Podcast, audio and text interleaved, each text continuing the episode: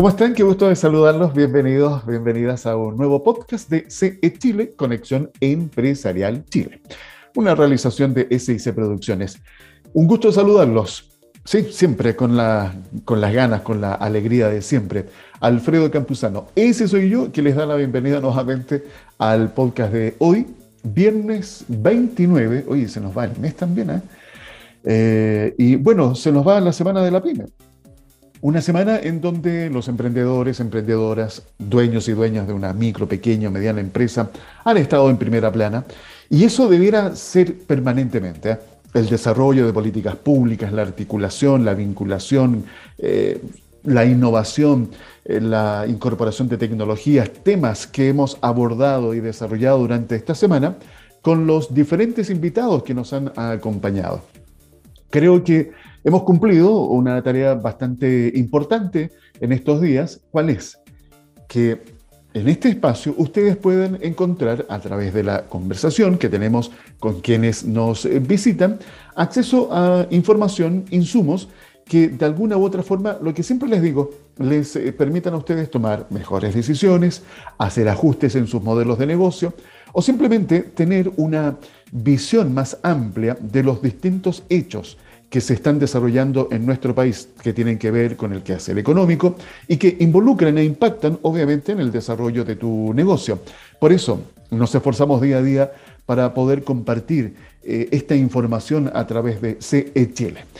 Antes de pasar a la conversación con los invitados de hoy, Quiero recordarles lo siguiente, si ustedes quieren comunicarse con nosotros, utilicen el WhatsApp, el más 569 52 33 10 31.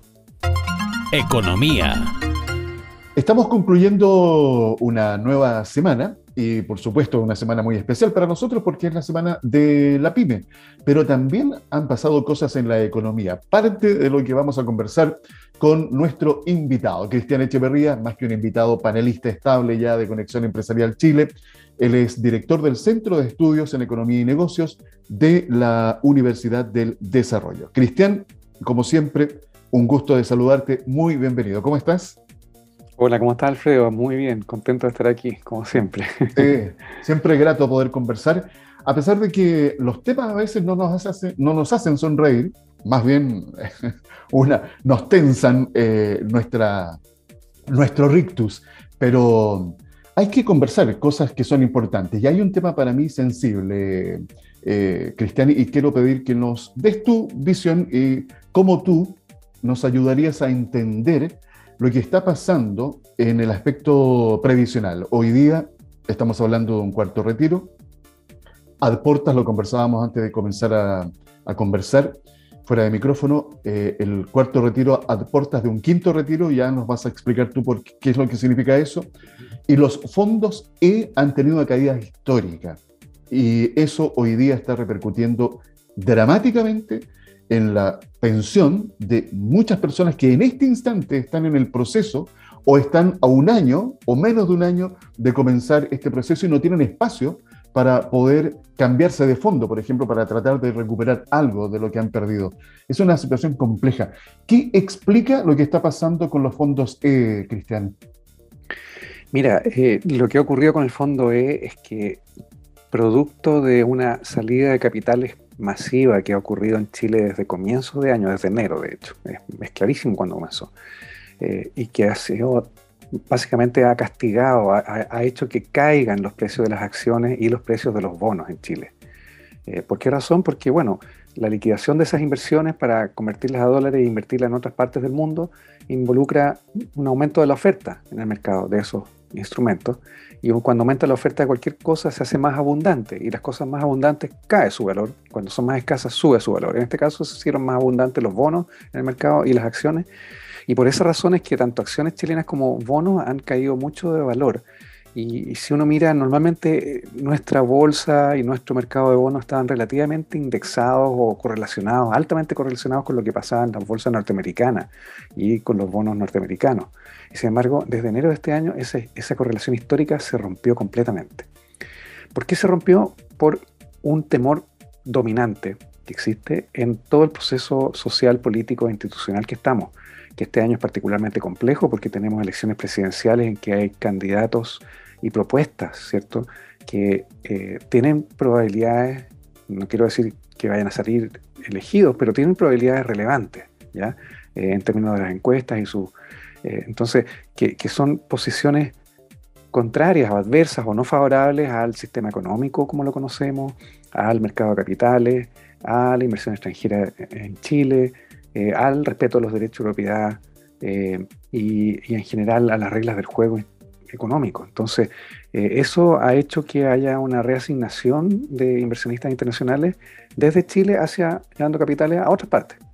Y en esa salida, por supuesto, tienen que convertir a dólares y por eso es que el tipo de cambio subió tanto. Entonces, está todo bien relacionado a los efectos de lo que estamos viendo, porque con este precio del cobre que tenemos hoy día, que está en máximo histórico, se ha mantenido alto por el último año, que es una cosa insólita, y, de repente hasta llegado sobre los máximos históricos a, nuevos máximos jamás conocidos. Entonces, eh, eh, eh, eso ha sido también extraño, porque con ese tipo de cambio que tenemos ahora, nuestro, o sea, con ese precio del cobre, perdón, nuestro tipo de cambio debería estar 200 o 300 pesos más abajo. ¿Ya? Y no está. Entonces, todo cuadra. Lo que está ocurriendo es una gigantesca y masiva salida de capitales, tanto de inversionistas extranjeros en Chile como de residentes también. Esa salida masiva de capitales explica que dentro de esos recursos están los bonos eh, del fondo E que provocan esta caída libre prácticamente que se está Efectivamente, sí, porque el fondo E está mayoritariamente invertido en renta fija nacional. De acuerdo. A diferencia, por ejemplo, del fondo A, que está casi totalmente invertido en renta variable internacional. Y como las bolsas afuera, especialmente las bolsas norteamericanas, eh, la caída que experimentaron durante la pandemia el año pasado, la recuperaron en seis meses. Y desde ese momento de recuperación han superado en dos veces esa caída. Ese es el nivel que está la bolsa norteamericana. En cambio, nuestra bolsa, por ejemplo, ahí también te da un ejemplo de lo que ha ocurrido en Chile, nuestra bolsa recuperó en los primeros seis meses después del, de lo peor, digamos, recuperó la mitad de la caída y desde ahí nada más. Ahí nos quedamos. ¿ya? Entonces, en el fondo estamos súper desfasados. Las tasas de interés en Estados Unidos en este año han subido 1% ah, para documentos de largo plazo, que son bonos, que es el tipo de instrumento en el cual están invertidos los fondos de pensión, el fondo E en Chile. Entonces, los bonos de largo plazo en, Estados Unidos subido la tasa de interés un 1% y eso significa que su precio ha caído, pero una fracción pequeña. En cambio, aquí en Chile, nuestras tasas de interés han subido un 4% en el mismo periodo. Significa que la caída en precios de los bonos ha sido aún mayor que en Estados Unidos. ¿Y por qué razón? Siendo que los dos países tienen tasas de inflación semejantes, porque se, dice, ah, no, es que los bonos en Chile subieron tanto las tasas de interés porque se, disparó la inflación. Sí, pero en Estados Unidos la inflación es igual que la nuestra, 5,4%. Entonces, no es una respuesta esa. Eh, ¿Qué es lo que ha pasado? Bueno, esta otra historia, que es este factor idiosincrático propio de Chile, que es este año en particular que ha sido muy difícil con las elecciones y con el proceso eh, constituyente, que también partió tortuoso, sigue tortuoso y no se sabe a qué va a llegar finalmente. Fíjate que mientras te escuchaba, eh, ojalá ustedes que también están participando a través de el oír esta conversación, puedan entender que no, en economía es muy difícil, ¿verdad? Que alguien diga, eh, hay un solo elemento, una sola variable que explica eh, lo que está pasando con un evento determinado. Está todo correlacionado.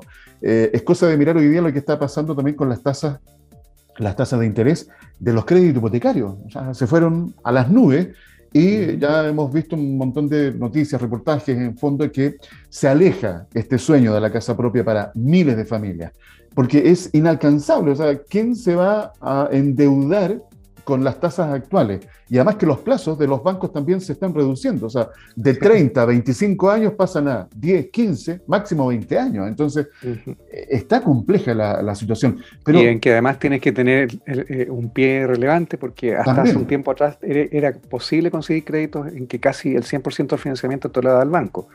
Eh, el 80% en crédito hipotecario y el otro 20% con un crédito de consumo de enlace, entre comillas, ¿cierto? El mismo banco te lo da si no tenías el pie. Ahora no, eso tienes que tener recursos propios para siquiera pensar en un, en un crédito hipotecario. Volviendo al origen. esto está relacionado, está relacionado con lo que acabamos de hablar, porque el alza en tasas de interés de largo plazo afecta también, está directamente, es la base, ¿cierto?, sobre la cual los bancos eh, ponen su spread y cobran, digamos, eh, las tasas de crédito hipotecario de los clientes. Entonces, el alza de tasa de interés de los bonos afecta al mercado inmobiliario porque hace más caro el crédito de largo plazo.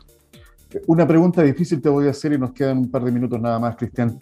Eh, volviendo al origen, eh, con la situación del fondo E, ¿cuál es la, cuál sería, no sé si la fórmula, receta, ya no sé cómo expresar, eh, pero cómo solucionamos este problema? Sobre todo pensando en aquellos que van a ser afectados ya en este instante, que se están en el proceso de jubilación y han tenido un 15% de pérdida de sus fondos previsionales. Mira, tradicionalmente se decía que quienes estaban próximos a jubilar eh, era recomendable estar en el fondo E porque tiene menos riesgo, ¿cierto? Y sin embargo ahora vemos que es el fondo que más ha perdido. De hecho, tiene una rentabilidad real en lo que va del año de menos 15%. O sea, han caído en valor un 15%. Es como si hubieran desaparecido dos o tres años de cotizaciones ¿ah? eh, por valorización de mercado. Entonces, en promedio, el fondo E efectivamente más estable, pero en situaciones coyunturales como esta, en que hay caídas tan abruptas en el valor de los bonos y subida tan alta en la tasa de interés, eh, esa pérdida ya no hay cómo recuperarla, especialmente para personas que ya están jubilándose en este momento, por ejemplo. Su pensión calculada va a ser solo un saldo más bajo.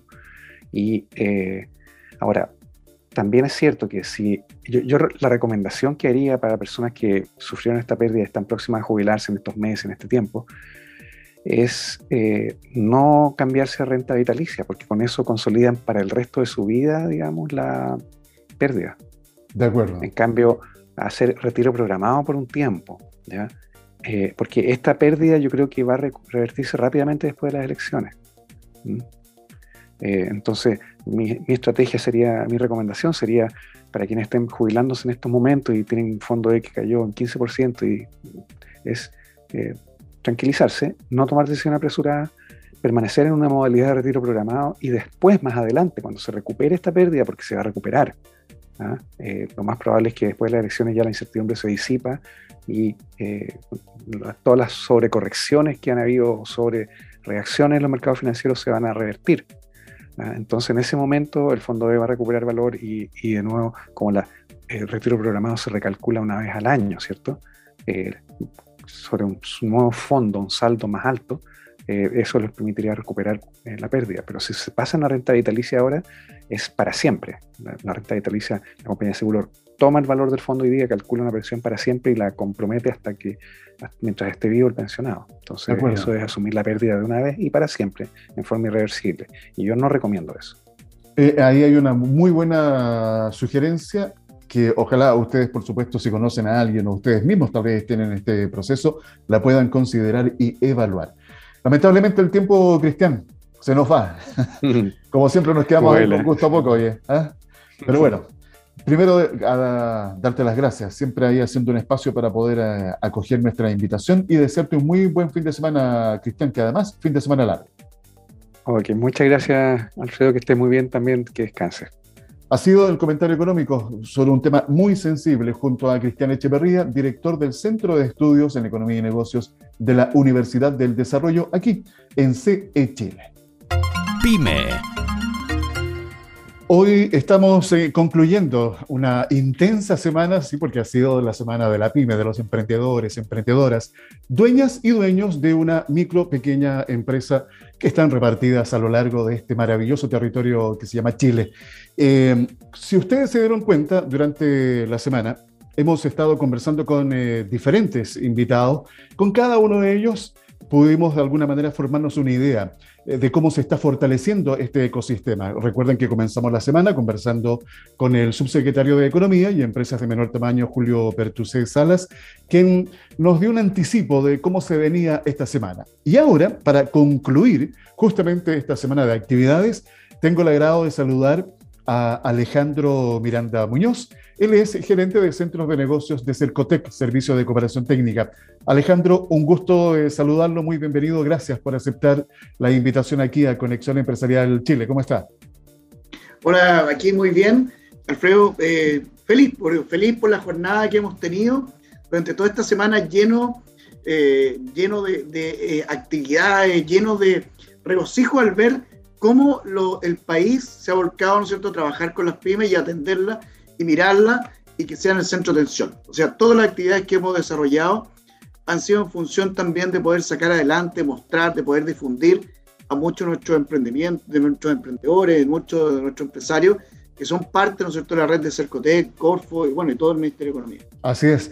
Eh, Podríamos tal vez hacer un repaso, Alejandro, si le parece, de cuáles fueron las principales actividades que se estuvieron desarrollando durante esta semana de la PyME. De hecho, estábamos conversando antes de comenzar la entrevista que ustedes partieron el 22, me parece, de octubre en Puerto partieron con varias actividades. Yo partí personalmente en, en, en Puerto Vara, eh, inaugurando ya ferias que iban en, el, en, el, en el marco del tema, el tema de la sustentabilidad. Quisimos arrancar partir antes, me acuerdo de la semana, para tener el fin de semana, ¿no es cierto? Ya que la gente está, está ya viajando nuevamente, está haciendo turismo y aprovechar esos, esos días eh, adicionales para poder, ¿no es cierto?, poder comercializar y que ellos puedan mostrar sus productos y servicios relacionados con el tema de la sustentabilidad. Eh, fue un éxito y, cerraron con éxito, entonces eso es muy bueno y realmente a las personas lo que llamó la atención fue que eh, que hoy día las empresas pueden ser sustentables eh, y pueden llevar, ¿no cierto?, sus procesos, parte de eso, ¿no cierto?, a, bajo esa línea, que hoy día es tan importante para todos los, empresarios. Y después de ahí seguimos, porque inauguramos el centro de, San Bernardo, que, que, también es un centro que nosotros queríamos inaugurar hace bastante tiempo y ahora eh, lo dejamos para la Semana de la Pyme también, y funcionó muy bien. Y así una serie de actividades que se hicieron en todo el país. No hubo ni una región, ni una localidad donde hay un centro de negocio a partir de los 62 centros que no haya tenido una actividad relacionada con eh, la Semana de la Pila. Ahí hay un punto bien interesante a destacar, Alejandro, que es la presencia que tiene Cercotec a través del territorio y con sus centros de negocio apostados en cada una de las regiones. Usted recién lo menciona, son 62 centros de negocio más 22 satélites. Y Ahí hay, yo creo, un tema interesante que le dediquemos algunos eh, minutos.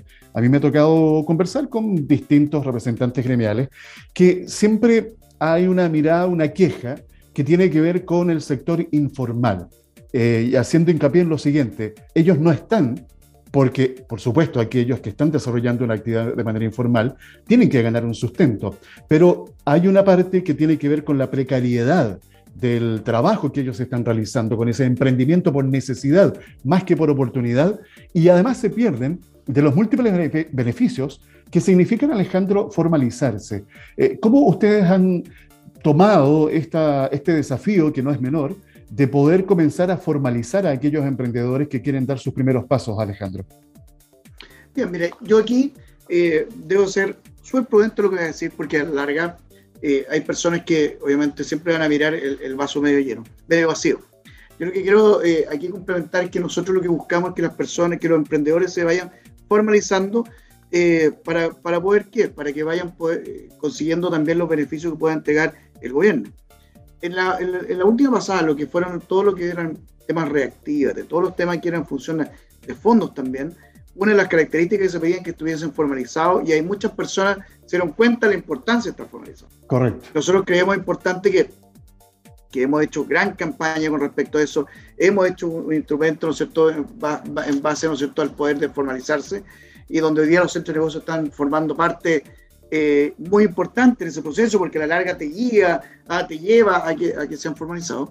Pero también, por otro lado, también requerimos que todas las instituciones vayan en función de eso. Tenemos instituciones que, lo sabemos, que hay municipios que han abierto espacios, ¿no es cierto?, eh, para personas no formalizadas. Y eso obviamente genera toda una polémica porque uno empieza a ir, por un lado le decimos que se tienen que formalizar y por otro lado le dicen que no importa, da lo mismo que esté formalizado o no, y, le, den espacio de, y competencia, ¿no es cierto?, a quienes sí lo hacen. Entonces hoy día, básicamente nosotros lo que hacemos en los centros de negocio, y hoy día también lo hace Cercotec, ¿no es cierto?, a través de los centros de negocio, es poder trabajar con nuestros asesores de primera línea, que es un asesor que tiene eh, los centros de negocio, para poder llevar a los emprendedores que no estén formalizados hacia la vía de formalización.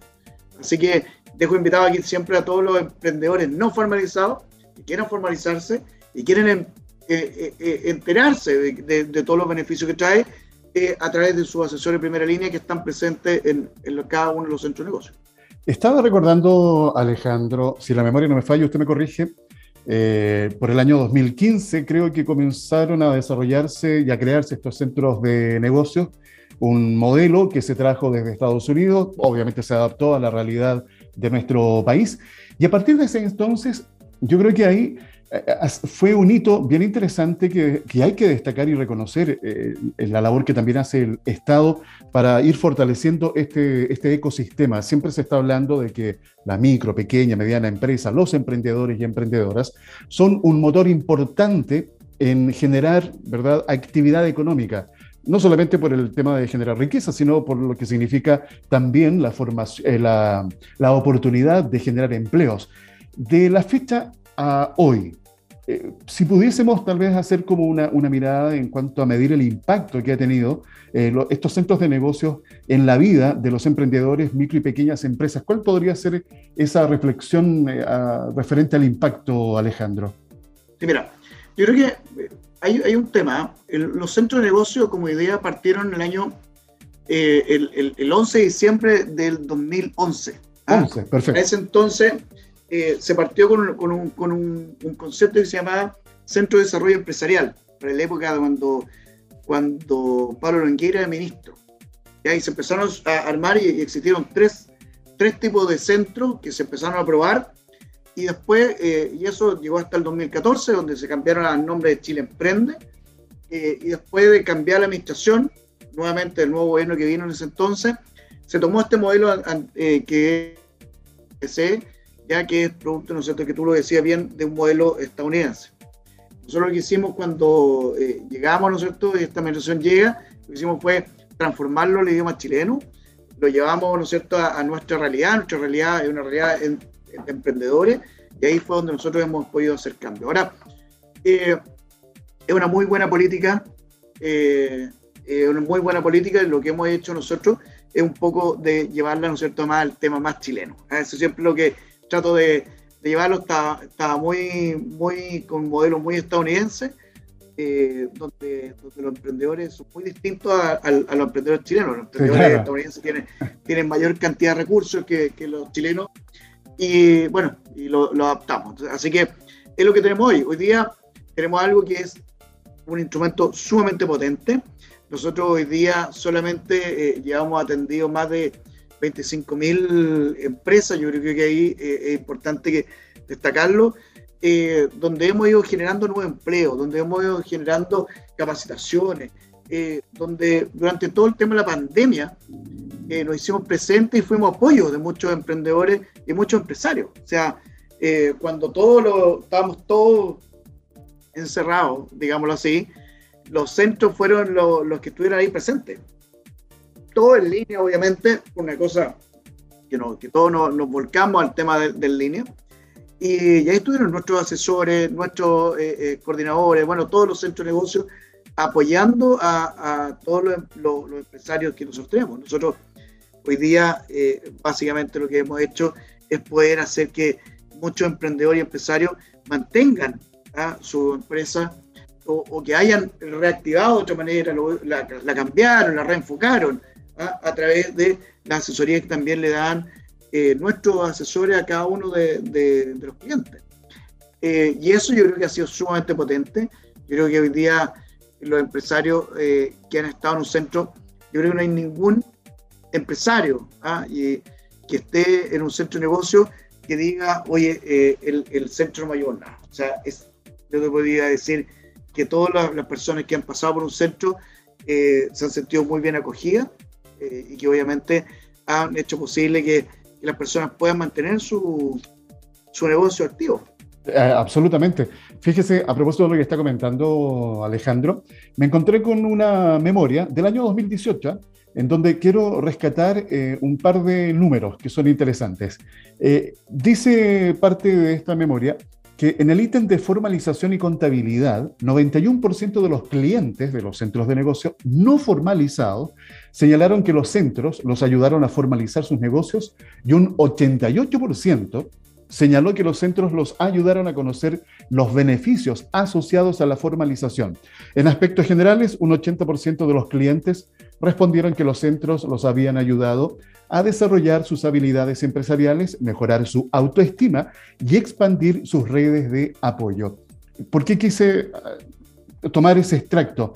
Porque de alguna manera eso refleja también, Alejandro, lo que usted comentaba, adaptar este modelo yankee, el modelo americano, a nuestra realidad. Aquí hay una idiosincrasia muy distinta y hay un aspecto ahí que menciona esa memoria, mejorar la autoestima, el que el emprendedor se convenza de que lo que él puede hacer, que tal vez partió como una necesidad, se puede transformar en un emprendimiento de oportunidad y escalar y tener un impacto mucho mayor. Entonces ahí hay una labor bien interesante que ustedes desarrollan, Alejandro.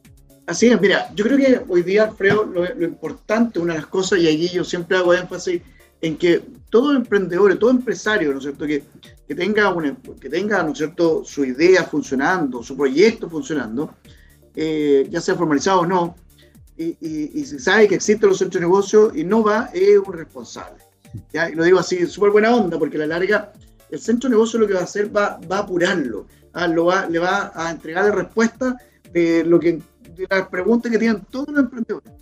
Todos, yo, yo soy emprendedor y muchos de los que eh, están conmigo han sido emprendedores y siempre lo que decimos, Alfredo, es decir, pucha, no haber tenido un centro de negocio cuando empecé a generar mi empresa.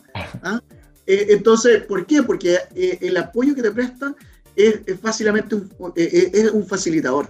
Es alguien que es una institución a través de tu asesor, ¿no es cierto?, que te va a poder ayudar, te va a poder guiar. Entonces, claramente lo que hace eh, eh, eh, te acoge, te guía, te coachea y te, y, te, y, te, da, ¿no es cierto?, todo lo, lo, lo, que a ti te falta muchas veces. Ese consejo, ese estímulo, ese, empuje, empujoncito que le llamamos a nosotros, e, ese poder mantenerte, que no te vaya a caer, sino, pero oye, vete un poquito más, mira, no contraté ahora, contrata en un mes más, o contrata ahora porque ahora sí lo necesitas. O sea, todos esos consejos eh, se van viendo a través de un, centro de negocio, a través del asesor que tiene un centro de negocio. Entonces, nosotros, eh, eh, sin lugar a duda, esta es la mejor política de Estado que tiene para apoyar a los emprendedores, empresarios, porque sin lugar a duda lo apoya, a muchos le enseña a, aprender a emprender. ¿ah? Entonces, eso es lo que facilita. ¿ah? Yo creo que, mira, hace unos días atrás yo veía como empresarios de aquí en, la ciudad de Puerto Ara, podían ir viendo cómo ellos eh, generaban todo su, tema de sustentabilidad a través del uso de baterías. ¿ah? Eh, y hoy día tú los ves como ellos se han ido incorporando y asociando con otras empresas más y han hecho muy buenas sinergias y esos productos de la sociedad que consigue a través de los centros de negocio. Porque los centros de negocio no solamente se dedican a que a ti te vaya bien, sino que también ven dónde, con quién más tú te puedes potenciar. Hoy día los negocios no son una cosa eh, cautiva de uno solo, sino que se van potenciando a través de la compañía que contiene con otras empresas que son relacionadas, ya sea a través de otra persona que te hace el paga y otra persona que te entrega lo, la, materia prima, eh, otra que te hace la comunicación, etc. Entonces, todo eso se realiza en un centro de negocio. O sea, esa, ese networking, ese trabajo en conjunto, y a través del asesor obviamente van guiando que estas cosas funcionen. Entonces, yo creo que, que es sumamente importante hoy día que las personas entiendan este concepto de los centros de negocios, que, que, que, una de las modificaciones que hemos realizado, hoy día que los centros de negocios son mucho más abiertos. Hoy día tú puedes ir a un centro de negocio y ocupar la sala solamente para conectarte con tu computador y puedes reunirte con alguien. Puedes pedir la sala de reunión. ¿ah? Puedes tener cowork. Hay espacios, hay muchos centros que ya tienen sus espacios colaborativos que le llamamos nosotros, que son espacios que realmente funcionan para que tú puedas ir sentarte, tomar una taza de café ¿ah? eh, y junto con ellos enviar tus correos o reunirte con quien tú quieras para poder eh, realizar, ¿no cierto?, ese contacto, ese, ese, ese, ese, negocio, etc. Entonces, hoy día los centros de negocio, además de entregar una, una asesoría, te entregan también el espacio para que tú la infraestructura, para que tú puedas hacer negocio. Yo creo que nos queda en este instante, porque el tiempo ya se nos va lamentablemente, Alejandro pasa muy rápido, quiero invitarlos para que se vayan al sitio web de Cercotec, www.cercotec.cl slash centros guion medio de guion medio negocios. Ahí está toda la información para que ustedes puedan acceder. Alejandro, los últimos 30 segundos para que se pueda despedir. Chuta, eh, bueno, yo quiero, quiero decir a todas las personas que nos están escuchando, a ti, Alfredo, y a todos en general, que todas las personas que quieran eh, hacer crecer su negocio, a todas las personas que necesiten apoyo, a todas las personas que tienen dudas de cómo hacer, de, cómo agrandar su idea, hacerlo crecer, de cómo vender más, de cómo conseguir eh, apoyo en comercialización, digitalización, el tema de sustentabilidad, que hoy día es un gran valor agregado para todos los productos y procesos que tienen las personas. Cada vez las personas se están comprando más temas sustentables. Bueno, los centros de negocios están a vanguardia con respecto a eso ah, para poder guiarlo, apoyarlo. Los quiero invitar a todas las personas que quieran, ¿no es cierto?, poder eh, ser parte de esta red de centros, súper simple, como tú lo decías, www.cercotel.cl, ahí hay una, un, un, link hacia los centros de negocios, elija el que más le, le, acomode o eh, ahí al que, al que quiere, ¿ah? porque dado que estamos todos en línea, puede elegir, si está acá en, en, Santiago, puede elegir en Puerto Vara o viceversa, y, así va teniendo muchos contactos y va siendo eh, amigos. Así que yo creo que hoy día la, la, la, oportunidad está, es cosa, ¿no es cierto?, de tomarla y poder hacer, ¿no es cierto?, un gran, gran, gran negocio a través de los asesores que va teniendo en cada uno de los centros de negocio. Gracias Alejandro por compartir estos minutos concluyendo esta semana de la PyME aquí en Conexión Empresarial Chile. Éxito y que le vaya muy bien. ¿eh? Muchas gracias. Alejandro Miranda Muñoz, gerente de centros de negocios Cercotec, presente acá en Chile. Recuerden ustedes ir para recabar toda la información que necesiten a www.cercotec.cl. Conexión Empresarial, el informativo de la pyme. Chap. Nada más que decir. Gracias. Muchas gracias por haberme permitido acompañarles en el encuentro de hoy aquí en Radio Vacaciones junto a todo el equipo de trabajo que hace posible que Conexión Empresarial Chile llegue a ustedes con estos interesantes invitados y buena conversación. Que tengan un excelente fin de semana, pásenlo bien, disfruten, descansen y nos encontramos la próxima semana. Recuerden que CE Chile es una realización de SIC Producciones. Aprovecho de saludar también al equipo de trabajo, Daniel Aranda López en la dirección y edición, Catherine Aranda a, a cargo del diseño gráfico, Lino Suárez es la voz de continuidad y aquí en la conducción y producción Alfredo Campuzano. Un abrazo, buen fin de semana, reitero, nos encontramos el próximo martes, el lunes vamos a descansar. Conexión Empresarial es creado para optimizar las relaciones comerciales, impulsando la accesibilidad, la comunicación y dando apoyo permanente a las empresas en su proceso de modernización y de incorporación tecnológica.